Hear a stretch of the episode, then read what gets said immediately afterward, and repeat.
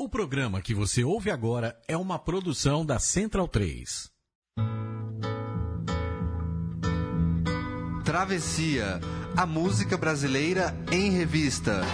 Com Caio Quero e Fernando Vives. Coordenação: Leandro Yamin.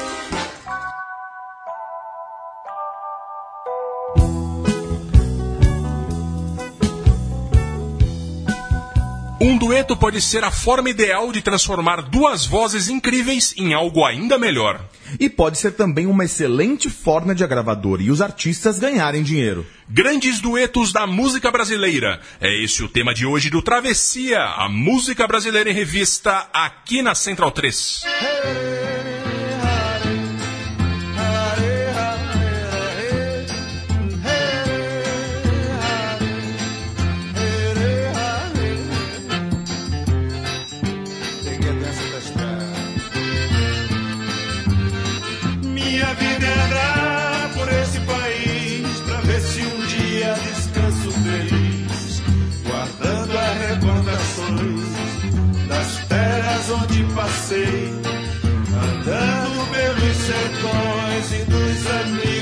lá deixei.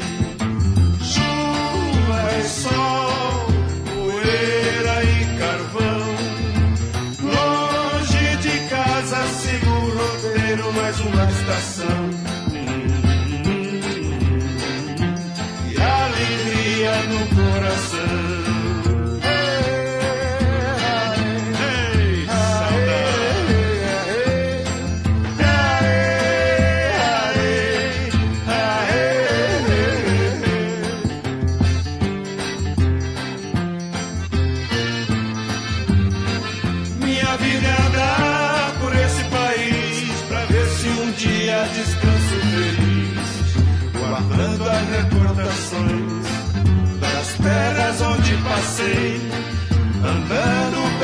Sertões e dos amigos que lá deixei.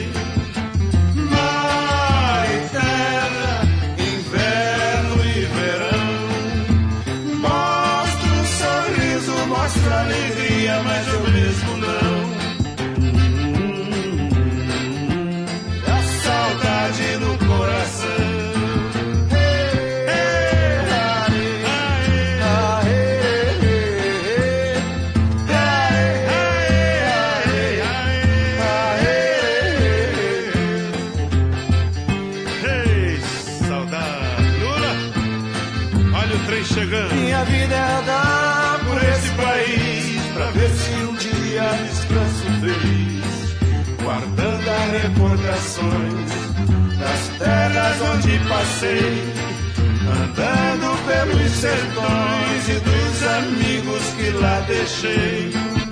Chuva e sol, poeira e carvão. Longe de casa sigo o roteiro, mais uma estação. E alegria no coração.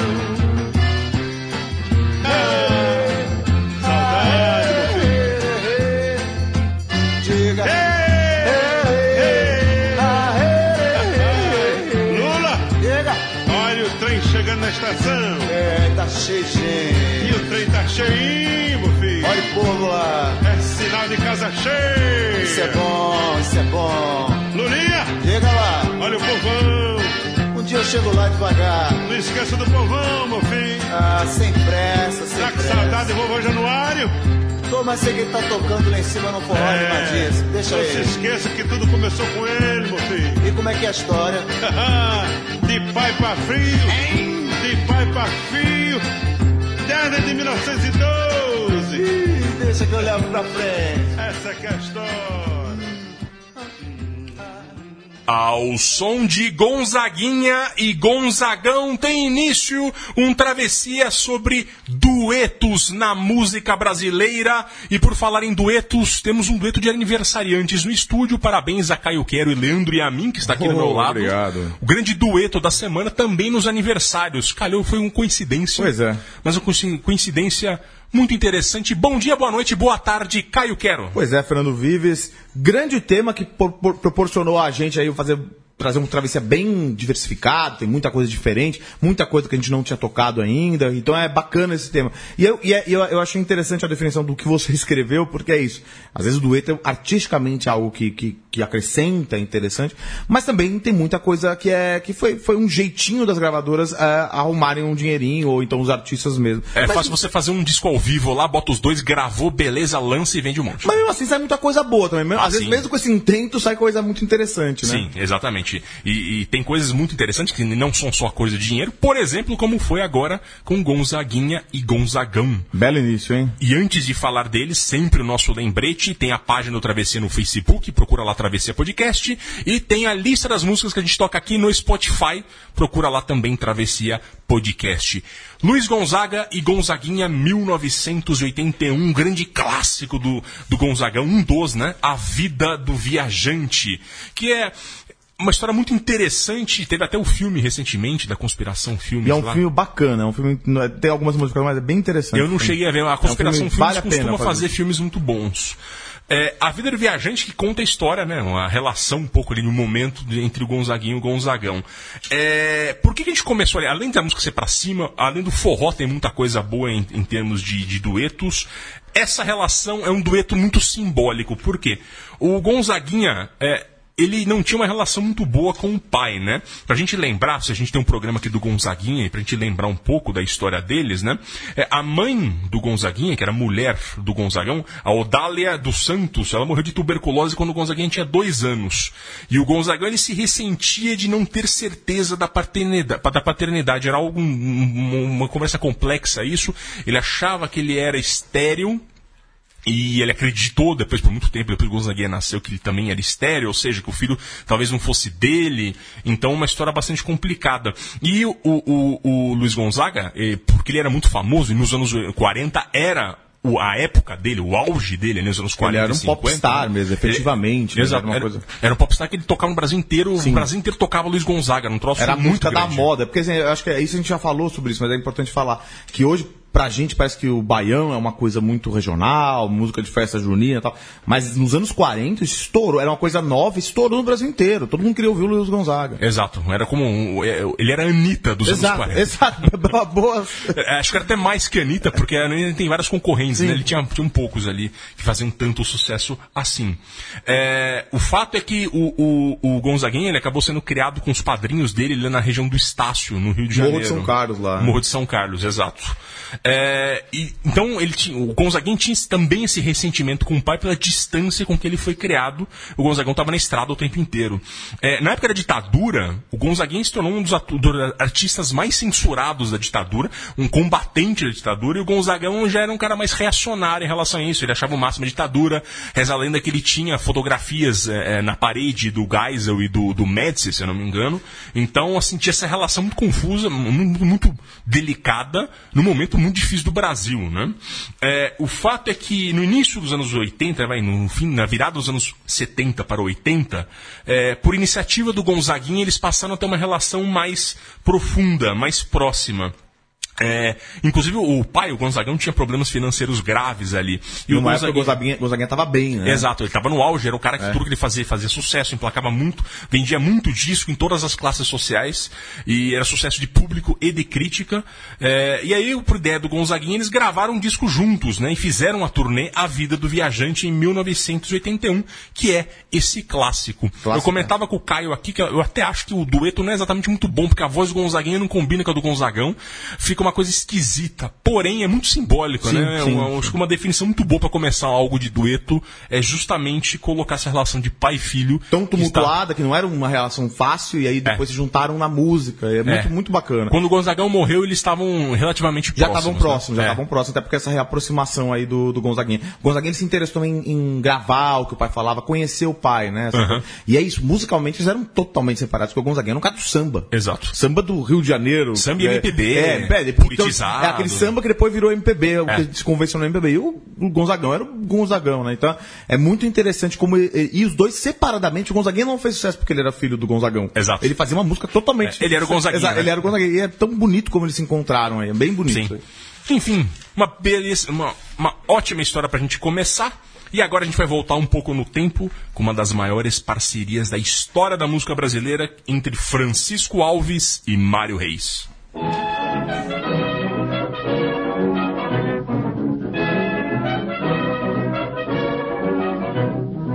eu precisar algum dia de ir pro batente, não sei o que será.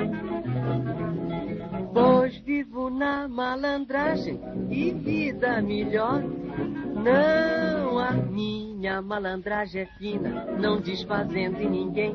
Deus é quem nos dá a sina e o valor dá-se quem tem.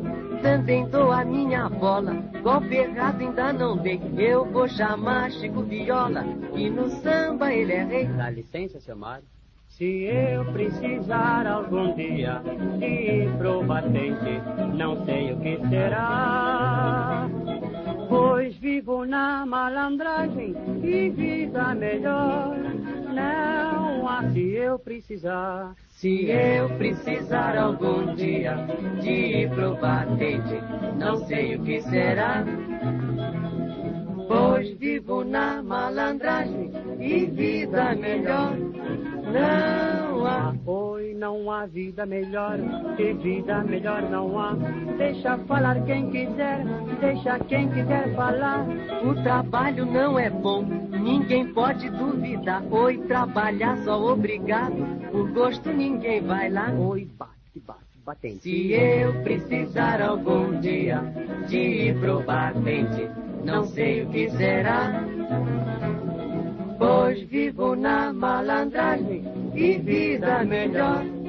Não há que será de mim?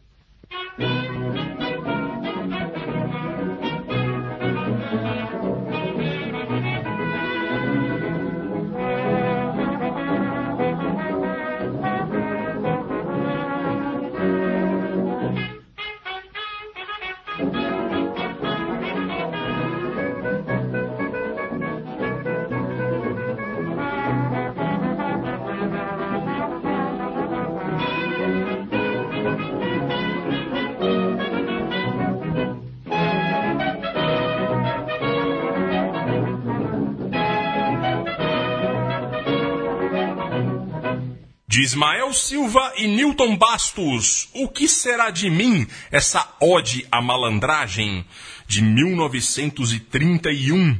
Chico Viola assina, Chico Viola que era ninguém menos do que Francisco Alves, o rei da voz, e estamos cantando, na quem estão cantando aqui é Francisco Alves e Mário Reis, dois dos maiores cantores daquele tempo. O Francisco Alves era o maior de todos.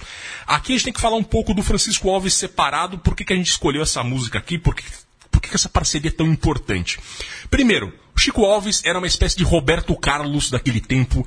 Tudo que ele gravava era sucesso, ele vendia muito, mas muito, mas muito disco. Ele fazia tanto sucesso que chegou um momento que tinham duas gravadoras no Brasil naquele tempo, a Odeon e a Parlophone. Ele gravava pela Odeon e a Parlophone sugeriu para ele, fez um contrato com ele, para que ele gravasse sobre o codinome Chico Viola. E todo mundo sabia que o Chico Viola era o Francisco Alves. Mas a Dion não falou nada porque estava ganhando um caminhão de dinheiro. Ele estava ganhando um caminhão de dinheiro. A Parlophone passou a ganhar um caminhão de dinheiro com isso.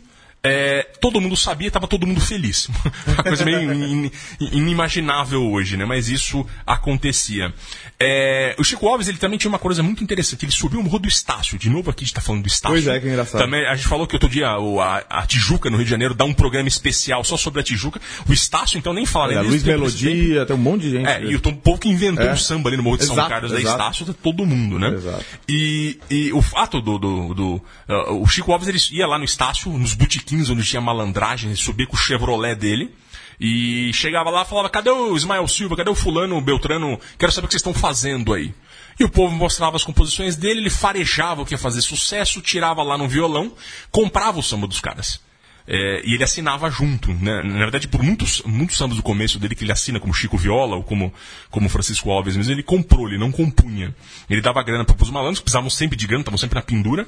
Mas, especificamente com Ismael Silva, num dia lá que ele, que ele que ele é, é, é, ouviu Ismael Silva e viu uma sucessão de, de bons sambas ali que poderiam fazer sucesso, ele, ele, ele pediu uma parceria pro Ismael, que falou, tá bom, eu gravo com você, eu assino junto, mas também tem o meu parceiro que fez muita coisa comigo, que é o Newton, é que assina essa música aqui, que é um dos autores da música, é o Newton Bastos, que estava tísico na época também, que também era muito comum. É, o fato é que esse é um dos sucessos que eles fizeram ah, com, a, com a suposta composição entre os três juntos. Eu, Francisco Alves, era o cara do vozeirão, que tinha um dó de peito, que era muito, muito típico daquela época. E o Mário Reis era um cara que era uma espécie de precursor da bossa nova, muito antes de se imaginar a bossa nova, que ele cantava mais delicadamente. Se vocês prestarem atenção no que a gente estava ouvindo agora nessa música, quiser voltar lá para ver, a voz do, do, do Mário Reis está muito mais sensível e o vozeirão do, do, do Francisco Alves está. Tá, mais é, é forte, é uma outra coisa, só que a voz pra ouvir tá muito melhor do Mário Reis. Por quê? Porque o Mário Reis cantava pertinho do microfone, porque era muito difícil a gravação. O Chico Alves ele ficava um pouco mais Porque afastado. tinha um vozeirão. Porque tinha um vozeirão. E não ter, na hora que entrava o instrumental, eles tinham que abaixar para o instrumental fazer o som melhor, para eles não atrapalharem o som. Abaixar a cabeça. É, baixar a cabeça, não, eles abaixavam de joelhos, assim. Pra- pro microfone pegar. Exatamente, pro microfone Que pegar melhor nova. o som, né? Porque a tecnologia naquele tempo era terrível, né? Mas o fato é que é o seguinte, então, eles de vez virarem rivais, que era uma coisa muito típica daquele tempo, é, o cara canta muito bem, o outro canta muito bem, os dois estão em, ascen- em ascensão. É, o Chico Alves chegou, não, vamos ser amigos, e de fato eles foram muito amigos. O Chico Alves era um cara muito legal. Inclusive parece que ele pagava religiosamente, era muito confiável o dinheiro que ele pagava pros malandros lá, pros caras, pros sambistas do morro. E eles fizeram muito sucesso, e essa música, O que será de mim? É uma, temática típica daquele momento do morro, né? Que é a ódio à malandragem, não quero largar a orgia, não sei o que vai acontecer se eu largar a orgia.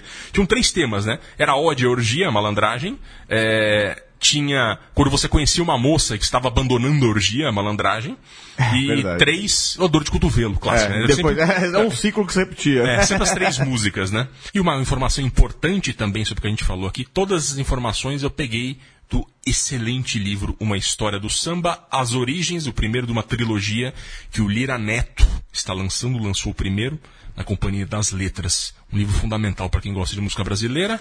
E agora a gente segue com Caetano e Chico.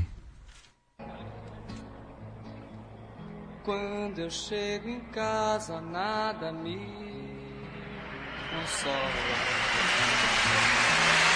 Você está sempre aflita. Lágrimas nos olhos de cortar cebola. Você é tão bonita. Você traz a Coca-Cola, Eu tomo, você bota mês, eu como, eu como, eu como, eu como. eu como. Você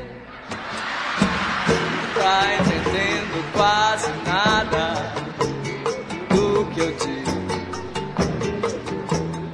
Eu quero é ir-me embora, eu quero dar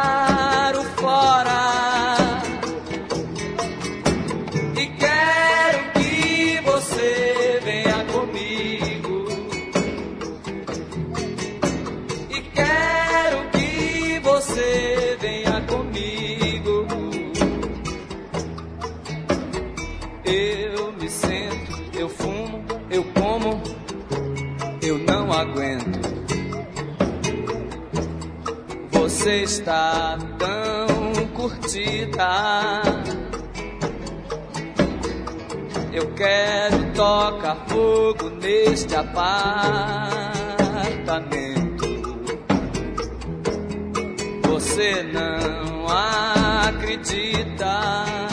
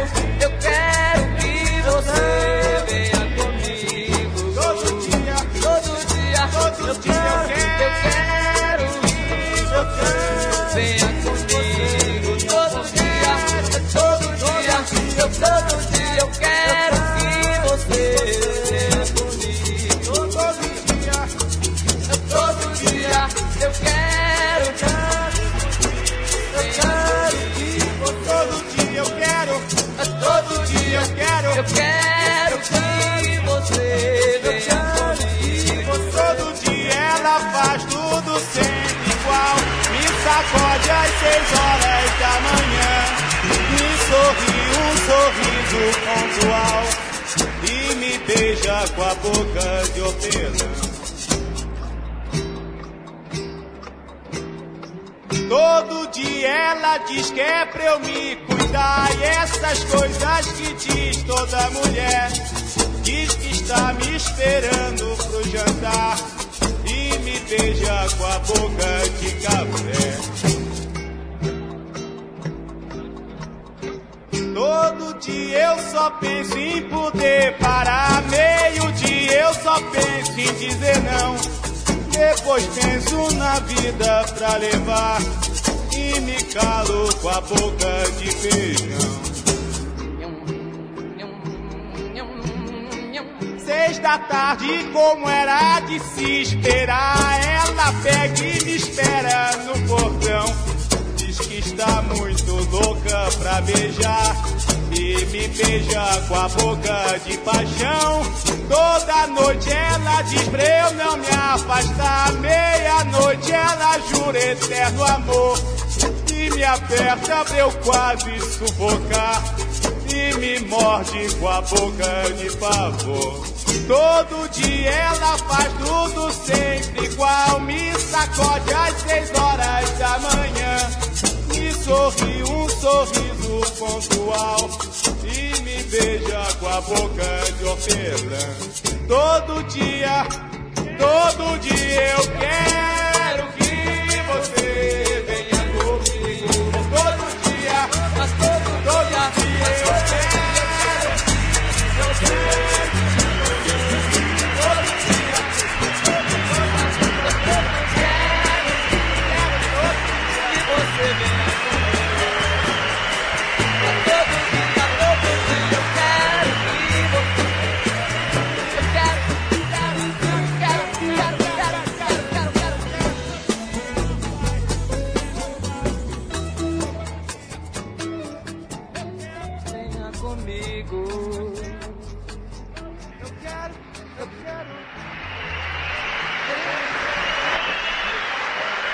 Fernando Vice estava falando sobre o Chico Alves e o Mário Reis que tinha que poderiam ter sido rivais, né, como a gente viu, e como às vezes os fãs e, e e os outros gostariam que fosse, assim, a gente tem criaram-se na música brasileira vários é, duos de rivais, né, desde o Robertão com o, o Ronivon, então o Príncipe, o Rei, e aconteceu coisa parecida, ou então quis se criar coisa parecida com essas duas grandes, dois grandes nomes que a gente ouviu agora, Chico Buarque e Caetano Veloso, que a gente ouviu agora nesse grande disco de 1972, que é Juntos e ao Vivo. O que aconteceu? Tinha. é, no showbiz daquela, daquela época, as revistas, os jornais, as próprias gravadoras gostavam de, de, de pôr é, é, o Chico e o Caetano como parte de dois mundos ser to- to- totalmente separados. Um, naquela época, muito mais politizado, um cara que já punha mais o dedo na ferida da ditadura em termos políticos, um cara político, efetivamente, muito mais político, e o que era o Chico Buarque, e o Caetano, que fazia política de modo diferente, fazia uma coisa Estética, mais estética, né? Uma revolução, uma revolução estética. Então o Caetano tinha, ele era o líder junto com o Gil da Tropicália, que era algo, uma proposta de muito, muito mais eh, vanguardista artisticamente, enquanto o Chico ele tinha uma coisa muito mais tradicionalista, mas era muito mais ativo, ou então pelo menos muito mais eh, abertamente contra a ditadura. Eh, Queria-se os- eh, criar essa- esse antagonismo entre os dois, que não era verdade. É, eles não eram exatamente, eles não eram grandes amigos, mas eles gostavam muito um do outro, porque já tinham tido uma carreira é, junta, né? Eles, eles sempre estavam nos mesmos lugares, nos mesmos festivais, tinham, faziam reuniões juntos, então assim. Só que acontece, os fãs de um e os fãs de outro não se gostavam muito. Você gostava de Chico Buarque, não, não, você não, não, não gostava do, do, do Caetano, e vice-versa. E aí o que aconteceu? É, é muito curiosa a história desse disco. O Rony Bebert, que é um cara que era um dono de uma loja de discos lá no, em Salvador, ele teve a ideia de fazer o, o- um show ao vivo. Um show ao vivo. Um show ao vivo, né? Um show com os dois. Ele era compadre do Chico Buarque, ele, ele tinha essa loja de disco e ele produzia algumas coisas. Então, quando começou a carreira do Chico Buarque, lá no começo dos anos 60, no me, me- meados dos anos 60, mas na 64, 65, ele foi o primeiro a chamar o Chico Buarque para fazer um show em Salvador. Então, eles ficaram amigos, o Chico Buarque virou padrinho da filha dele, e, coincidentemente também, ele. A Gal trabalhou na, na loja dele de disco, vendendo disco lá, antes Olha de só. ser famosa. Então ele teve essa ideia. E aí, falou com o, o André Midani, que era da Philips, ele gostou da ideia também. Falou, vai, então eu vou viabilizar esse show. E aí o André Midani chegou pro, pro Chico e falou assim, olha, é, chegou primeiro pro Caetano e falou, Caetano, que, que você acha de fazer um show é, com o Chico? O pessoal fica falando que vocês são brigados e tal. Seria uma coisa bacana aí de fazer. E aí o, o Chico Caetano falou, poxa, mas eu não tenho nada com o Chico, muito pelo contrário, gosto muito do Chico tal. E pra mim seria ótimo. Daí foi lá pro Chico falou, Chico, o que, que você acha num show com o Caetano? Mesma coisa, ó, não somos, não somos muito mais próximos, mas eu adoro o Caetano, tá, adoraria. E aí fez esse show aí no Teatro, no Teatro Castro Alves, que foi um estouro. Foi no dia 10 e 11 de novembro de 1972 que foi gravado é, isso aí. E isso tornou-se esse disco. E é um disco que virou um enorme sucesso de venda. É, e e é- eu estava dizendo agora no intervalo um pouco como como foi importante para os dois. Eu acho que é- essa, e essa música foi a, a que a gente ouviu agora, que são essas duas músicas que que é Você não entende nada do Caetano e Cotidiano do Chico, elas se casam muito bem nessa nessa, eles fazem a mesma, um, eles entrelaçam as músicas e ele trouxe uma eu, eu, particularmente acho a letra do, do, do Chico muito melhor do que a letra do Caetano nesse caso aí, mas então o Caetano ganhou é, um pouco de uma, de uma sofisticação de letra do Chico, não que o Caetano não seja sofisticado em letra, mas o Chico também aprendeu a cantar um pouco melhor. O, Caetano, o Chico está cantando mais solto, mais tropicalista. aí. Foi a melhor voz do, do, do, do, do- Chico, foi Sim. nessa fase do início dos anos 70. Ele ficou. E até foi essa- esse, esse recontato dele com o Caetano fez com que ele também deixasse crescer o bigode, deixasse crescer o cabelo, fosse, ficasse um pouco mais relaxadão, assim, mais tropicalista um pouco. Então os dois ganharam um pouco nesse grande, grande show aí. É interessante que eu nunca esqueço, eu, tinha um- eu- eu gostava muito dessa música quando eu era adolescente. E eu não entendia o que falava, pega o café com su... Eu achava que era café com swing. Eu falei, o que quer dizer isso, cara? Até minha mãe um dia falou, é suíta, é suíta adoçante. É, que vem do Sweetener. né? É, é, era uma marca. Suíta. Eu achava que era café com suífa, deve ser alguma fruta baiana, lá, alguma coisa típica do Nordeste, não sei o que, que é. E essa letra cotidiana do, do Chico Buarque é uma coisa maravilhosa, Maravilhoso, né? maravilhoso. Que é isso, ele, ele, ele vai, ele repete a letra e que forma como uma situação de cotidiano todo dia tá acontecendo. Exato. É. E, e é legal como as letras são entrelaçadas Sim, mesmo. Elas é. parecem falando da mesma coisa. Exatamente. É. é. Incrível. Foi, e, e eles tanto entenderam isso, quer dizer, entenderam muito mais do que a gente, tanto que eles entrelaçaram Exato. uma na outra, né? É, agora a gente vai ouvir Elis e Tom. De repente do riso fez-se o pranto, silencioso e branco, como a bruma, e das bocas unidas fez-se a espuma, e das mãos espalmadas fez-se o espanto. De repente da calma fez-se o vento. Que dos olhos desfez a última chama e da paixão fez-se o pressentimento e do momento imóvel fez-se o drama.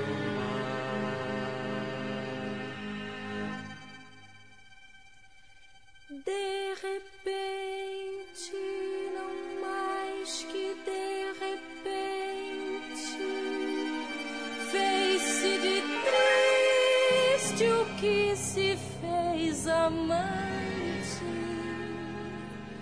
e de sozinho que se fez contente. Fez-se do amigo próximo, distante, fez-se da vida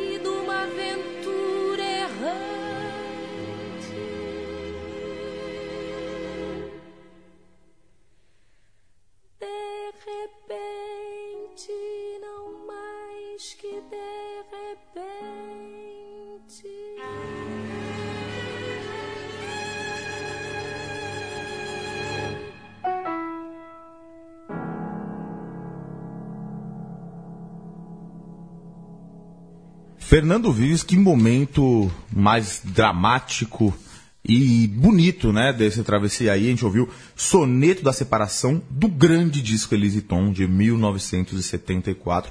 Já falamos um pouco desse disco aqui. É, que- mas essa história dele é muito bacana, né? O Júlio Maria, na biografia da Elis, conta um pouco. Porque a Elis estava num momento meio complicado da carreira dela. Ela estava fazendo 10 anos de carreira, mas ela tinha cantado na Olimpíada do Exército, que meio pressionada. E porque ela era, conhecida- ela era conhecida como. Ela já era uma, uma, uma diva, uma das grandes nomes do MPB, mas também tinha algo crítico ao exército, então o exército meio que forçou a meio a barra dela cantar lá na Olimpíada, mas isso pegou muito mal com, com os fãs dela, e ela também era muito popular, então ficava, eh, ela, ela tava num momento que ela não estava se entendendo para onde ela ia a carreira dela, se ela era muito popular e me- menos crítica e menos sofisticada ou, ou não. E aí eles, ele- eh, a gravadora teve uma ideia, falou, vamos fazer um, um, um disco de dueto, um dueto com algum grande nome. E é engraçado, sabia que chegou, eu não sabia disso aí, não- isso não está no livro de Júlio Maria, é, mas eu li em outra fonte agora, não vou lembrar. Mas chegou a se pensar em fazer um, um disco ou com Caetano Veloso ou com Chico Buarque. Mas eles acabaram nem sendo consultados, que alguém falou, ah, Tom Jobim, Tom Jobim. Então vamos fazer com Tom Jobim. E aí é engraçado aquela história que a gente já contou aqui, porque o Tom Jobim foi meio que surpreendido nessa história.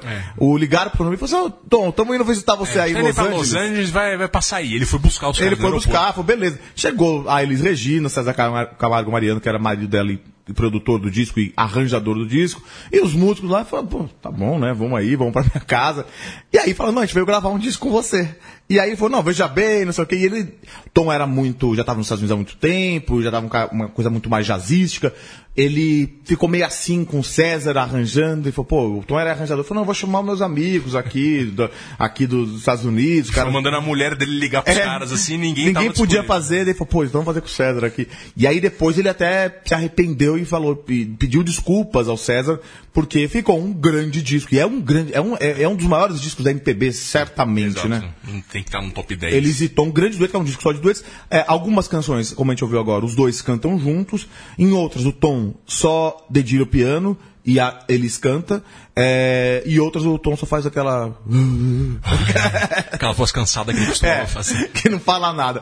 Nesse caso aqui, eu escolhi essa questão da separação porque é uma música belíssima. É um, na verdade, é mais do que um, é, é, antes de ser uma letra de música, na verdade, é um poema, né? Um, efetivamente um soneto do grande Vinícius de Moraes. Acho que é, é isso que torna a coisa tão bonita, né? Um poema que os dois estão cantando juntos.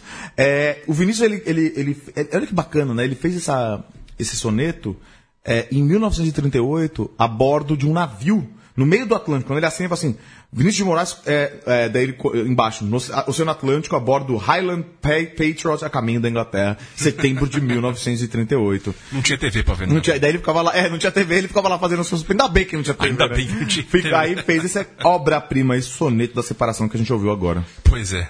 O, se você quiser saber mais tanto sobre Elis e tanto sobre o Tom Jobim, nós fizemos programas especiais sobre ambos. Os dois, exato. Esse ano, janeiro desse ano, um depois do outro, né? Fazer Foi um depois do outro, é verdade. Foi, foi em janeiro desse ano, porque É. seria o, se não me engano, 90 anos do Tom E 20. e 70 da Elis. Não era a morte da Elis que a gente tava. Ah, não, era 70 da Eu Elis. acho que era né? 70 É. da Elis. Enfim, Enfim, já, mas tem os bem, dois mas os dois estão lá, que nós fizemos em janeiro de 2017.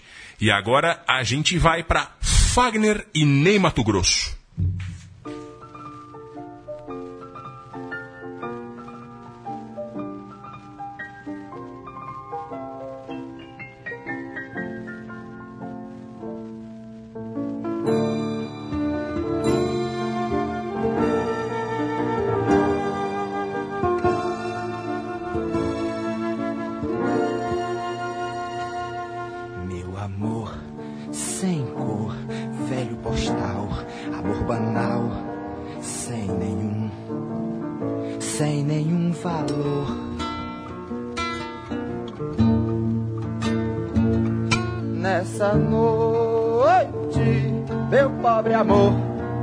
Papel, esqueça a cor do anúncio lá do céu.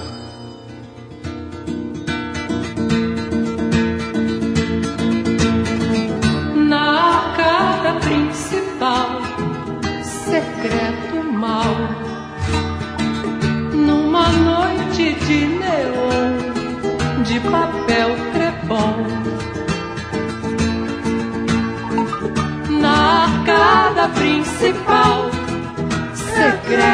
Mal. Numa noite de neon, de papel crepom.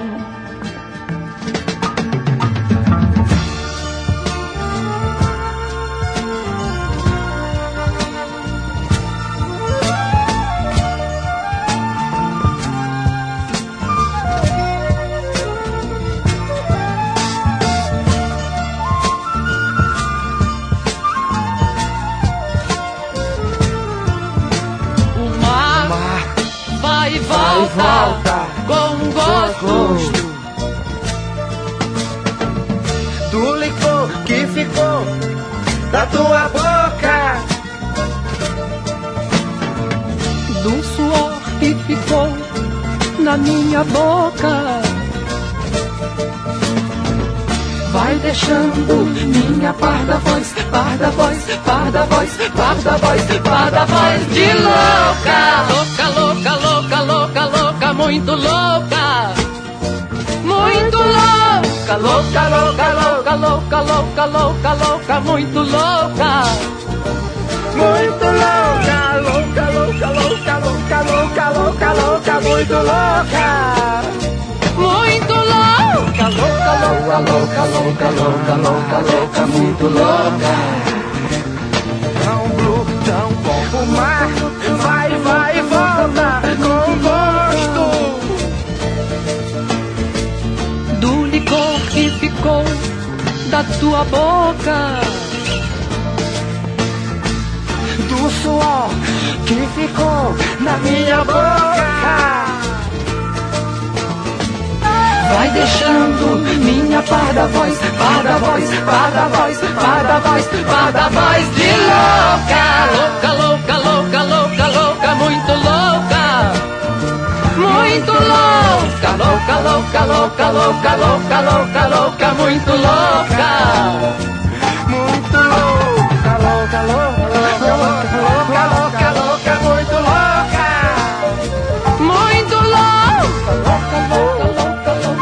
loca, loca, loca, muito louca.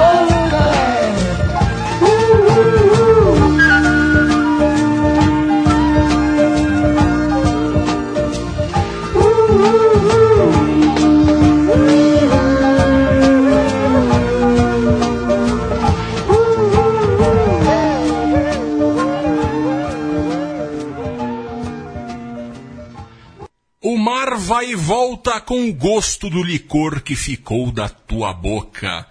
Belíssimo poema, soneto de Raimundo Fagner, o Cara grande do Fagner, é isso aí, né, cara? Cantando aqui em 1975, Postal do Amor. É uma parceria, na verdade, do Fagner com Fausto Nilo e Ricardo Bezerra. Contexto aqui. É, muito- é pouco conhecido isso, se eu não me engano, foi o, quem recuperou isso recentemente foi o Rodrigo Faur, que a gente entrevistou aqui no programa sobre homossexualidade, que ele, ele recuperou isso foi relançado há alguns anos.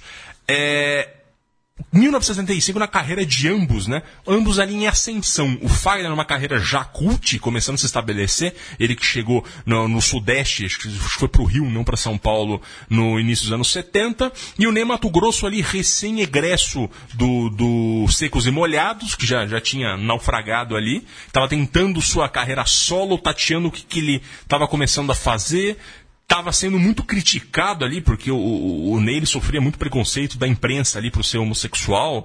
É, é, e aí a gravadora Continental lá fez, ó, vamos lançar um single aqui, juntou os dois com essa música e ficou uma música muito bonita, uma versão muito interessante dessa música, que é engraçado, né? É muito bonita, muito interessante e não, não- é um pouco conhecida. Pois é, eu não conhecia sabia, eu não sabia dessa, dessa parceria dos dois, não sabia. É, Muito- Hoje parece inusitado, né? Pois Porque é. eles foram caminhos diferentes Exato. ali, mas é, os dois foram muito populares, né? O Fagner mais popular até do que o Ney. Enfim, e agora vamos de Zé Cabaleiro e Gal Costa.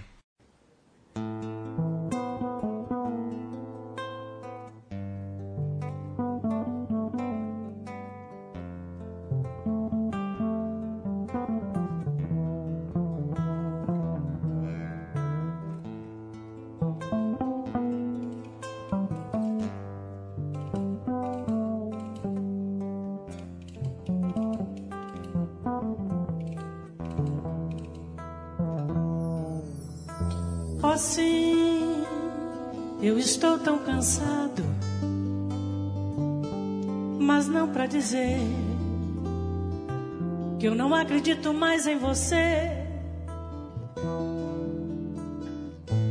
Com minhas calças vermelhas, meu casaco de general, cheio de anéis. Vou descendo por todas as ruas, e vou tomar aquele velho navio. Eu não preciso de muito dinheiro, graças a Deus, e não me importa, honey.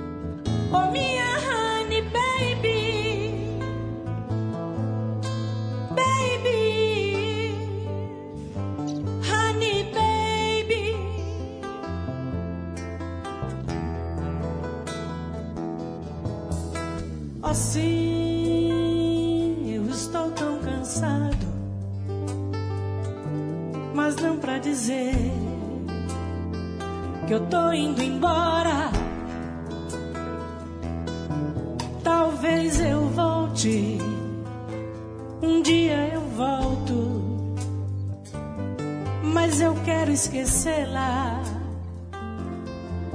Eu preciso, oh minha grande,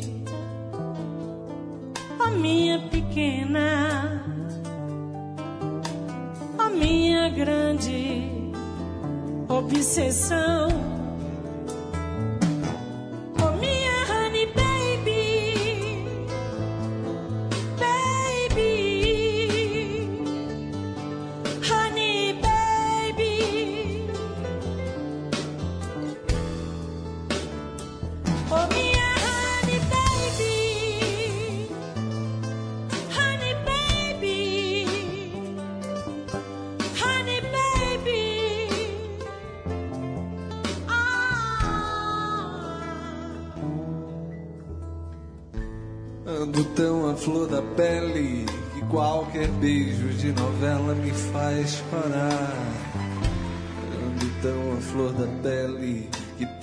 Olhar flor na janela me faz morrer. Ando tão à flor da pele que meu desejo se confunde com a vontade de não ser. Ando tão à flor da pele que a minha pele tem o fogo do juízo final. Um barco sem porto, sem rumo, sem vela, cavalo sem sela. Bicho solto, cão sem dono, menino bandido. Às vezes me preservo, noutras suicido.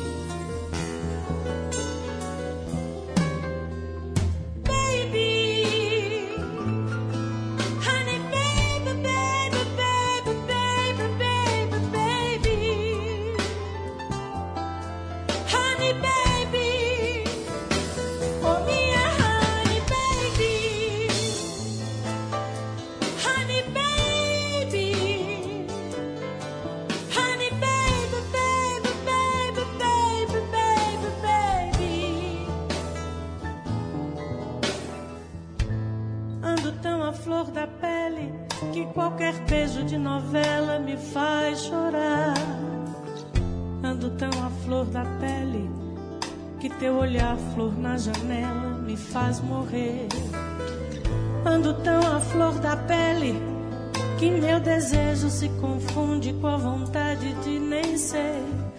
Ando tão à flor da pele que a minha pele tem o fogo do juízo final.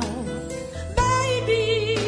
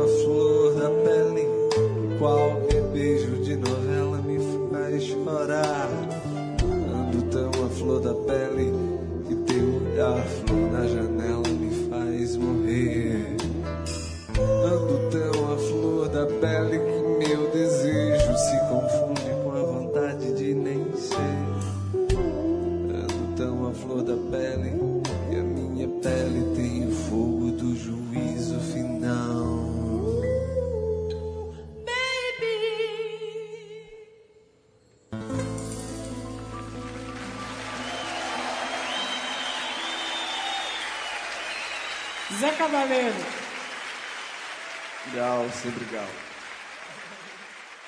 Fernando Vives, ouvimos aí também outro dueto que, embora hoje seja mais conhecido, também é um dueto meio é, inusitado, digamos assim. Gal Costa e Zé Cabaleiro, a gente ouviu aí o, a versão que é, é, é- é o que se tornou essa música de 1997 no acústico MTV, ou MTV, é, do, da Gal Costa. Muito interessante essa história, porque o, o, o Zé Cabaleiro, até então, ele era um. E quando apareceu aí nesse acústico, ele era um Zé Ninguém, um ilustre desconhecido. Essa música fez com que o Zé Cabaleiro alçasse o sucesso que ele tem hoje essa, e, é, é, e, e se tornasse um nome, esse reconhecimento aí na MPB. O Zé Cavaleiros, que ele, como já, já falamos, ele, ele é maranhense, já falamos um pouco sobre ele aqui outras vezes. Maranhense veio para São Paulo no começo dos anos 2000 e apresentou, eh, você vai gostar desse dele, apresentou um show dele em 91 é, chamado Os Vampiros Não Comem Lasanha. e aí, umas redações que eu fazia na faculdade. É, assim. daí- e aí ele fez esse, esse show aí, e aí conheceu o Chico César. Aí o Chico César, eles foram morar juntos, chegaram a dividir um apartamento aqui em São Paulo e tal. E aí o, o, o Zé Cabaleiro, ele, ele gravou o primeiro disco dele, chamado Por Onde Andará Stephen Fry, que é de 97. E aí ele pegou, além de várias músicas que depois foram fazer bastante sucesso, ele pegou, é, ele era muito fã do disco da Gal, o Fatal. Aquele disco de 1971, que é um grande disco ao vivo, um classicaço. E lá a Gal cantava Vapor Barato, música grande música, uma música que já teve outras versões, vai ter a versão do Rapa, inclusive, que é do, do Jardim Macalé e do Vali Salomão. Vali, a gente já falou um pouco do, do, do, do Jardim, Maca- do Ja- Jardim Macalé aqui, mas o Vali, ele é um cara muito importante na Tropicália, mu- amigo do pessoal, do, do, do Caetano e da Gal tal. Ele era baiano de Jequié, filho de Sírios. É, ele era... Ele era ele era árabe, né? o pai dele era árabe, mas ele era um poeta, um poeta tropicalista por excelência. Ele era um cara muito histriônico e fazia uns, uns poemas com referências beats. Ele era uma coisa bem, era uma coisa bem é, visceral o que ele fazia. E aí ele, ele, ele ele fez essa canção aí com o Jardim, foi assim, ele tava na barca no, no Rio de Janeiro, e aí pensou nessa letra, começou, fez, escreveu a letra, chegou pro Jardim e falou, olha, o que, que você acha aqui? Você acha que isso aqui serve pra alguma coisa? E aí o Jardim falou, cara, sim, acho que ele pegou, micro- pegou o violão, fez a música em 15 minutos. E aí, quando o Jardim foi, quando o, o Vali foi produzir o, o Fatal, o disco e o show do, da Gal, ele falou, ó, dá uma olhada aqui, vê o que você acha. E aí a Gal adorou, gravou a música, e a, música foi um enorme sucesso. É, porque ela tem uma coisa meio desesperada, já era uma época, assim, tem uma coisa meio. é, não, não diria pessimista, mas uma coisa quase uma resignação com. É, é uma música que fala de amor, mas também de um tempo que as pessoas estavam cansadas e, e, e- e- desesperançosas, assim. A música tem muito isso, né? O estado de espírito do momento, mesmo que não esteja na letra. Pois é. E aí o, o, o, o, Cavaleiro gostava muito dessa música. E aí fez uma música que encaixava com ela, chamada Flor da Pele. E sampleou a Gal Costa no, no disco dele. Pôs um, a, a Gal Costa cantando Honey Baby aí no, no, no- na música é, A Flor da Pele. A Gal ouviu, gostou muito do que, do- disso e chamou o Zeca para ir no, pra- no acústico dela para eles cantarem juntos as duas músicas. E foi isso que a gente ouviu agora. É maravilhoso, né? É bem bom. É. Enfim, os vampiros não comem lasanha. não vou esquecer. E agora a gente vai para os anos 90 com Herbert Viana e Daniela Merkel.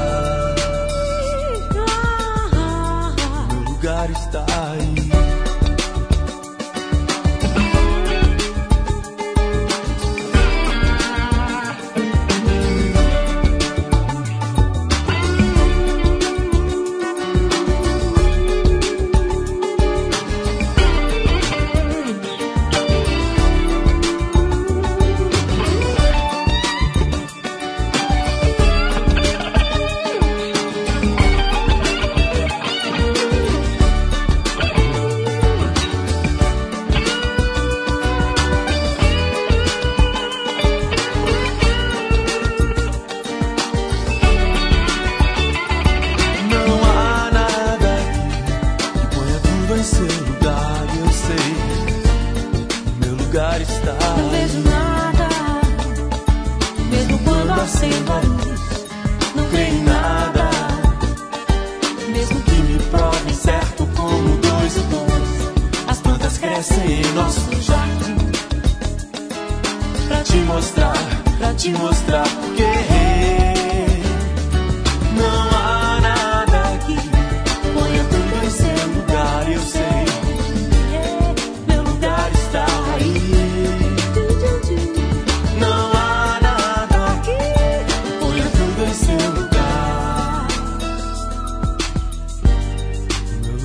lugar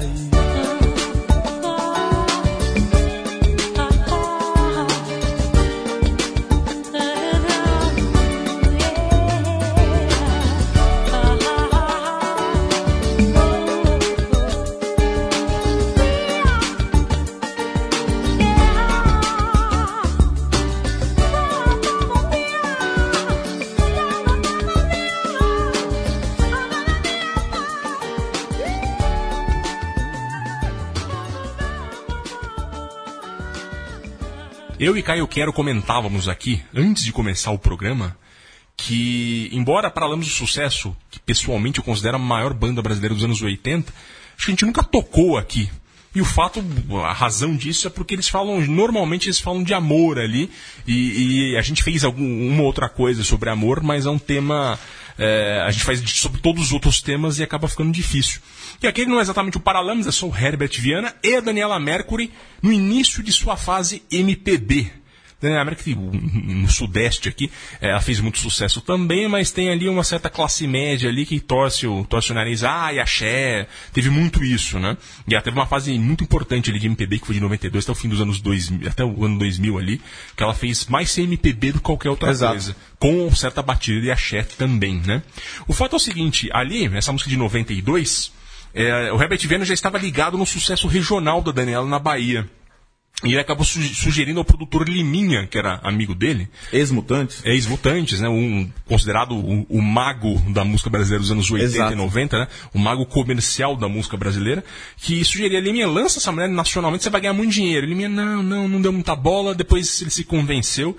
E aí foi uma coisa de louco, porque de fato a Daniela América com um disco. É, qual é o nome do disco mesmo? O Canto da Cidade. É verdade. Em 92 foi o disco que explodiu Um com a. Xé. Minha mãe tinha esse disco. Isso, nossa, é, é, foi muito, muito forte a, a explosão do axé nessa época. Virou, tinha muita propaganda explorando o axé, foi pro exterior, foi uma coisa muito, muito interessante, um movimento gigantesco da música ba- baiana, talvez o último grande movimento é, é, em nível nacional da, da música baiana.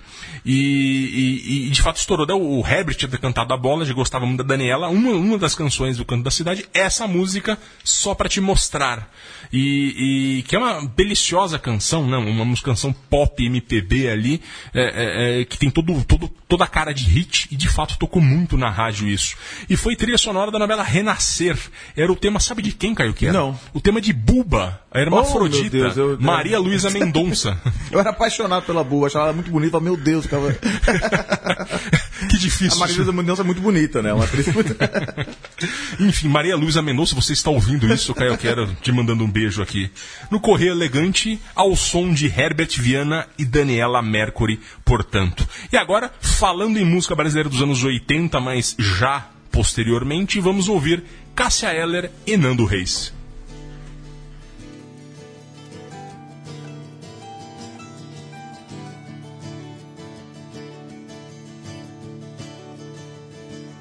É uma índia com colar, a tarde linda que não quer se pôr. Dançam as ilhas sobre o mar, sua cartilha tem um ar de que cor?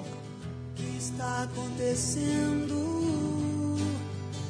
O mundo está ao contrário e ninguém reparou.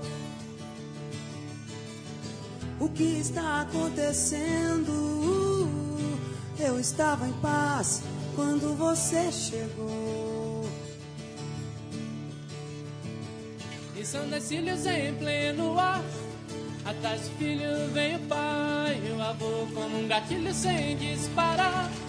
Você invade mais um lugar onde eu não vou. O que você está fazendo?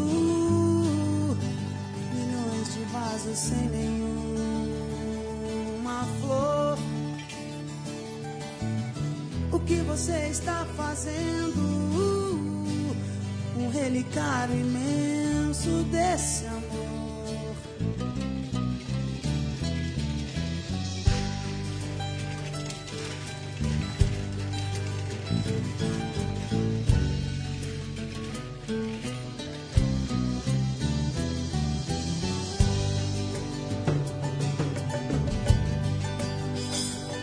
Corre a lua porque longe vai.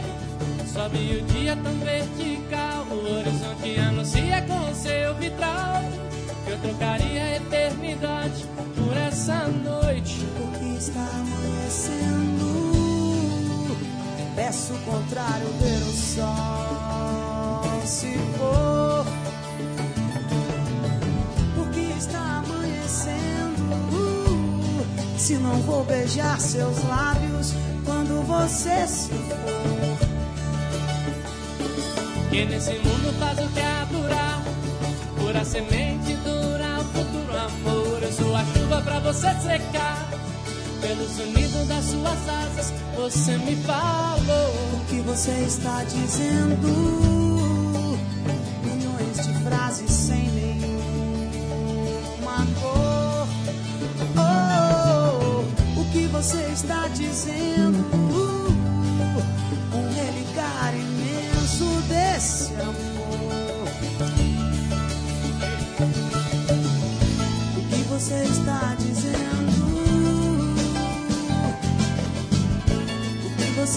Fazendo?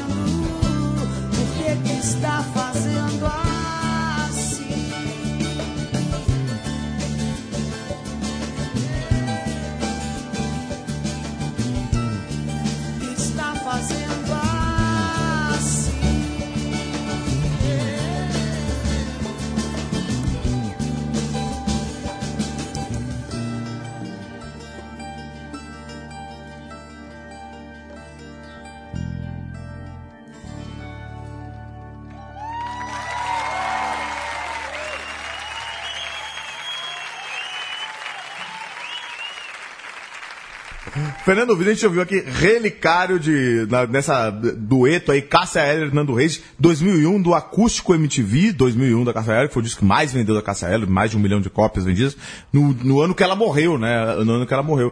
O Leandro Amin tava falando aqui no, no bastidor que ele acha, tem uma teoria sobre essa música, é, é científica, é claro, uma pesquisa que ele vem desenvolvendo, que depois dessa música o Brasil começou a dar errado. Enfim, teo- ciência à parte, eu vou, vou contar um pouco dessa música aqui.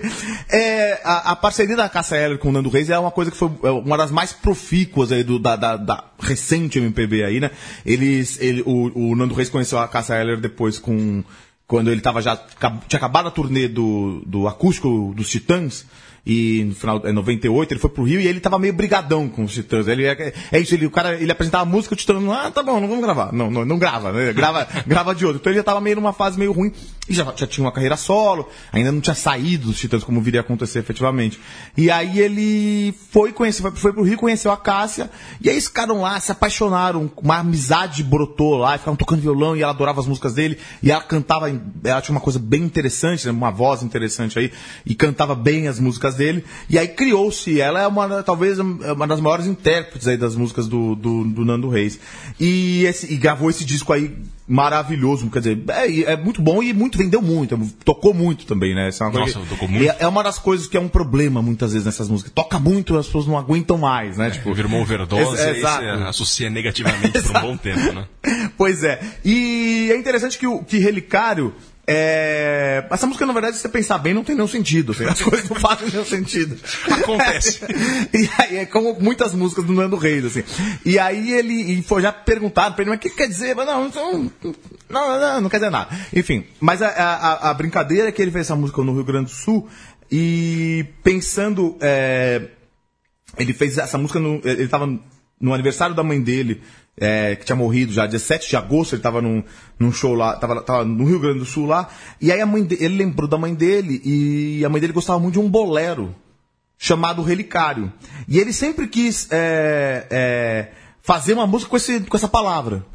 E aí ele pegou e falou, ah, e começou e foi naquele dia lá, lembrando da mãe dele que tinha morrido e tal, e gostava dessa música. Ele foi fazendo essa música aí o nome de Relicário. E é isso aí que saiu, então. e é muito legal, eu acho a música muito bonitinha. Embora é, é muito positiva, né? Uma coisa bem, bem, bem feel good, assim, bem legal. Sim, e tocou muito Tocou mesmo. muito mesmo. E agora a gente volta para o forró com Dominguinhos e Elba Ramalho.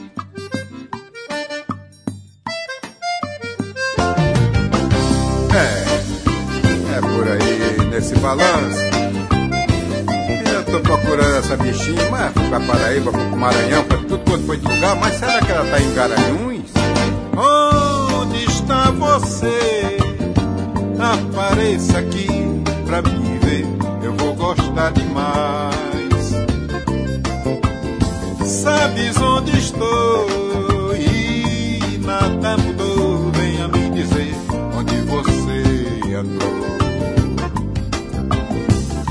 Onde está você? Apareça aqui pra me ver, eu vou gostar demais. Sabes onde estou? E nada mudou, venha me dizer onde você andou. Eu andei sem te encontrar em quase todo lugar. Eu perguntava por ti, segui, querendo te encontrar só pra falar de amor. Frases que nunca falei, carinhos que nunca fiz, beijos que nunca te dei, o amor que te neguei. Agora quero te dar e te fazer feliz.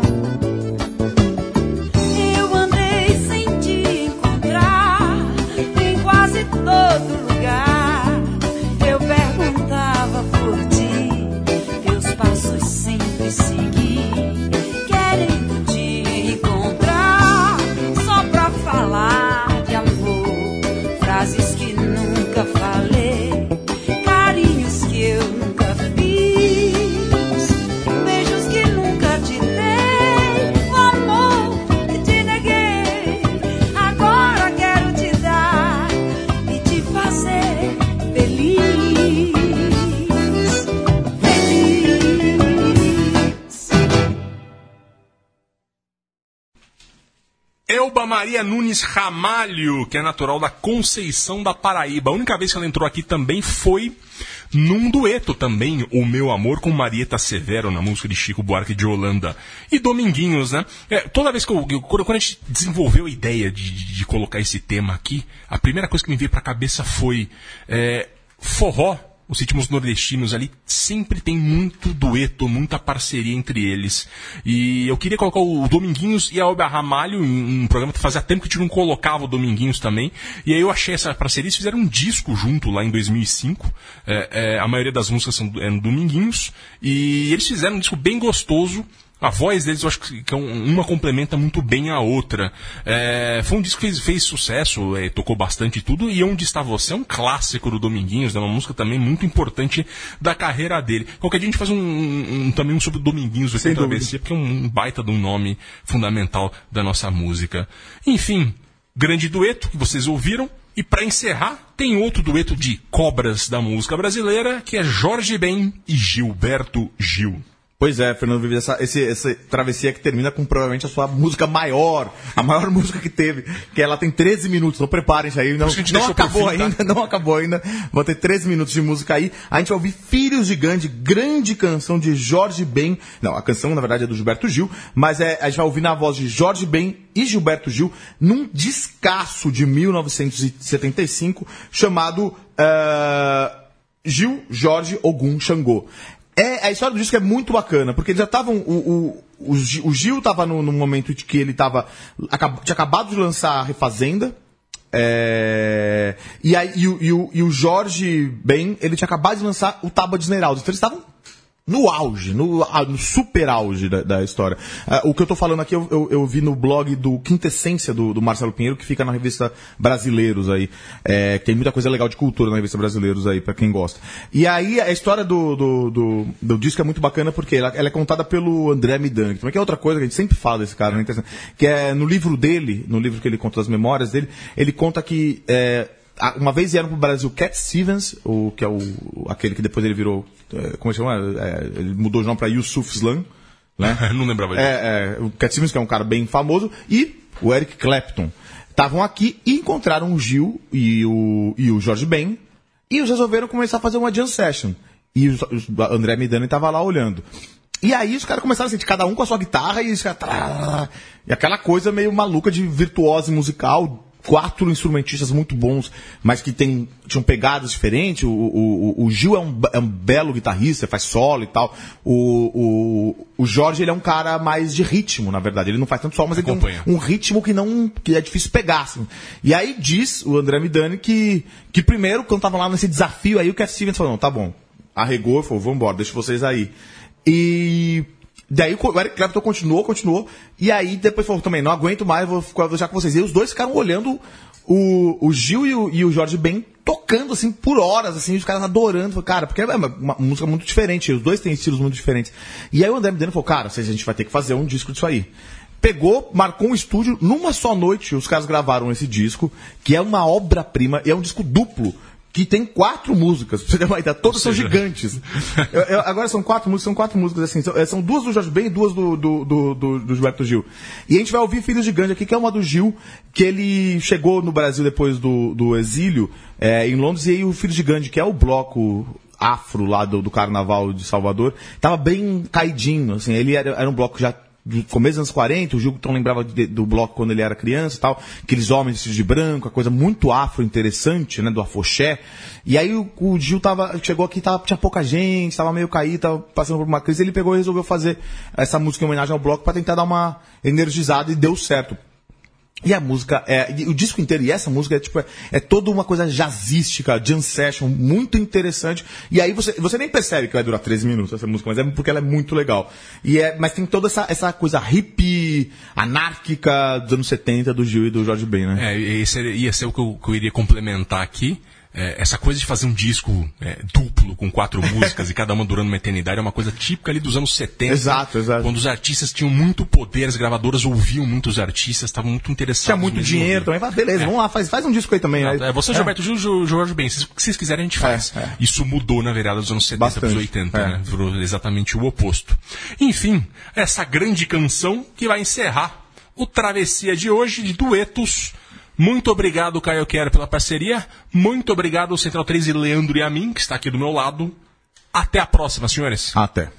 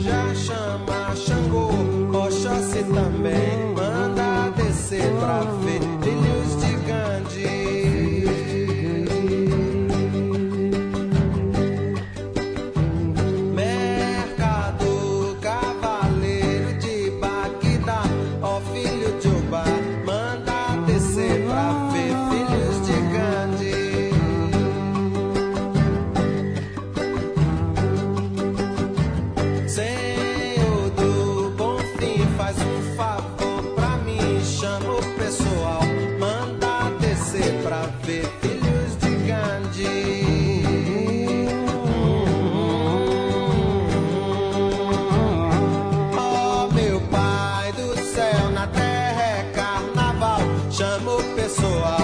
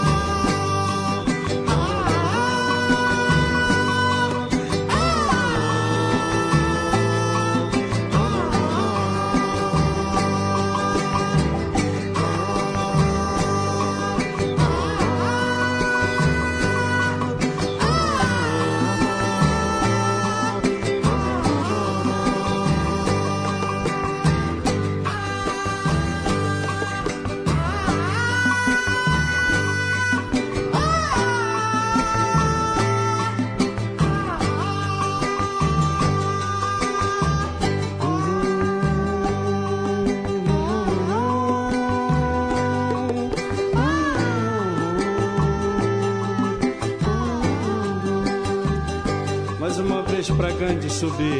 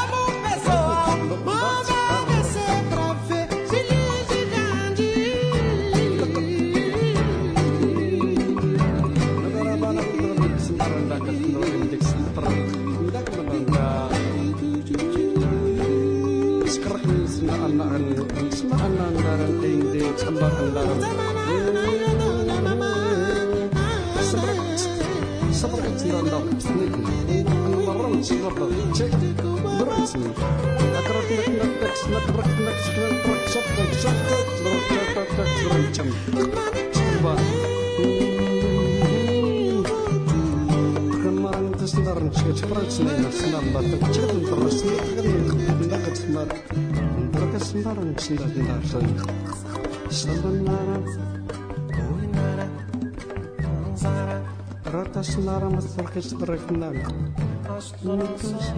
Sakırmasın dünya sarılarsın dünya sarılarsın. Şimdi tarantara.